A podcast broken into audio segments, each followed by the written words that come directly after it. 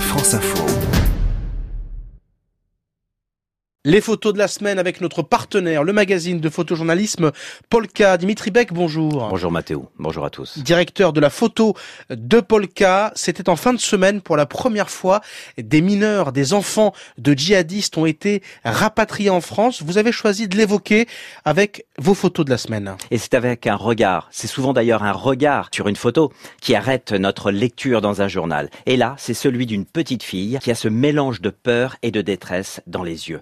C'est un visage apeuré d'une petite fille en niqab qui nous interpelle. Elle est au centre de l'image et elle tend sa main devant elle comme pour demander de l'aide et tout en regardant la photographe. Alors là, la photographe, c'est Jet qui a capté cette poignante scène. Il n'y a pas d'ailleurs qu'un seul regard troublant dans son reportage complet euh, en plusieurs photos euh, qui apparaît, mais plusieurs, plusieurs enfants qui nous vraiment attrapent et nous prennent aux tripes dans cette publication dans l'édition du journal Le Monde datée le vendredi 15 mars.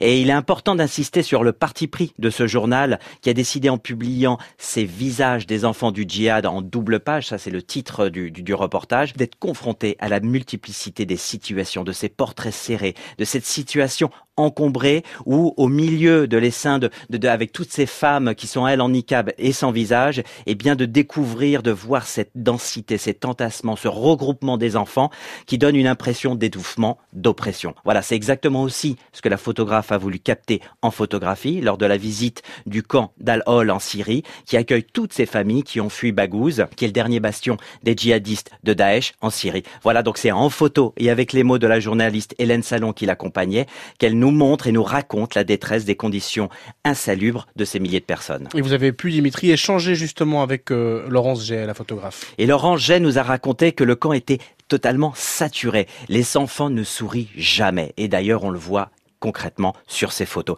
Les mères qui tentent aussi souvent de cacher les enfants, elles semblent épuisées. Tout, le monde, toute cette foule d'ailleurs, elle semble épuisée, familique, triste. Ça, tout ça, ce sont les mots euh, de Laurent.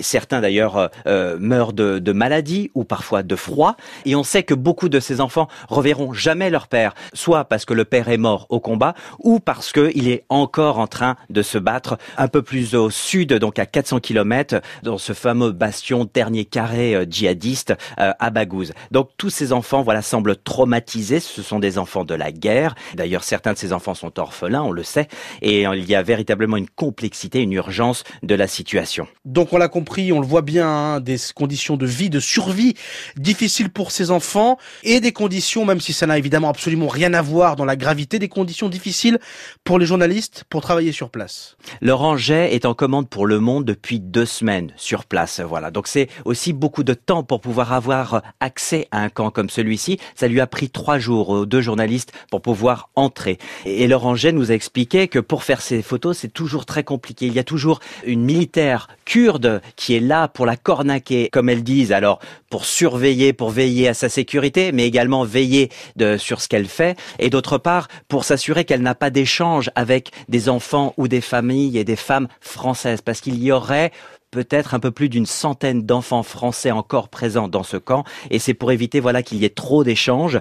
Et c'est vraiment compliqué pour eux parce qu'à chaque fois euh, Laurent G nous expliquait que euh, souvent là elle a pu passer une heure seulement pour être dans le camp pour pouvoir faire ses photographies euh, pendant que la journaliste elle réalisait les interviews des femmes et des humanitaires sur place. Elle elle partait euh, faire ses photos. Et finalement c'est un reportage complet très fort comme je l'ai dit. Et Luc Bronner le directeur de la rédaction du Monde a tweeté ensuite pour présenter ce reportage euh, les mots suivants montrer, raconter, témoigner, déranger.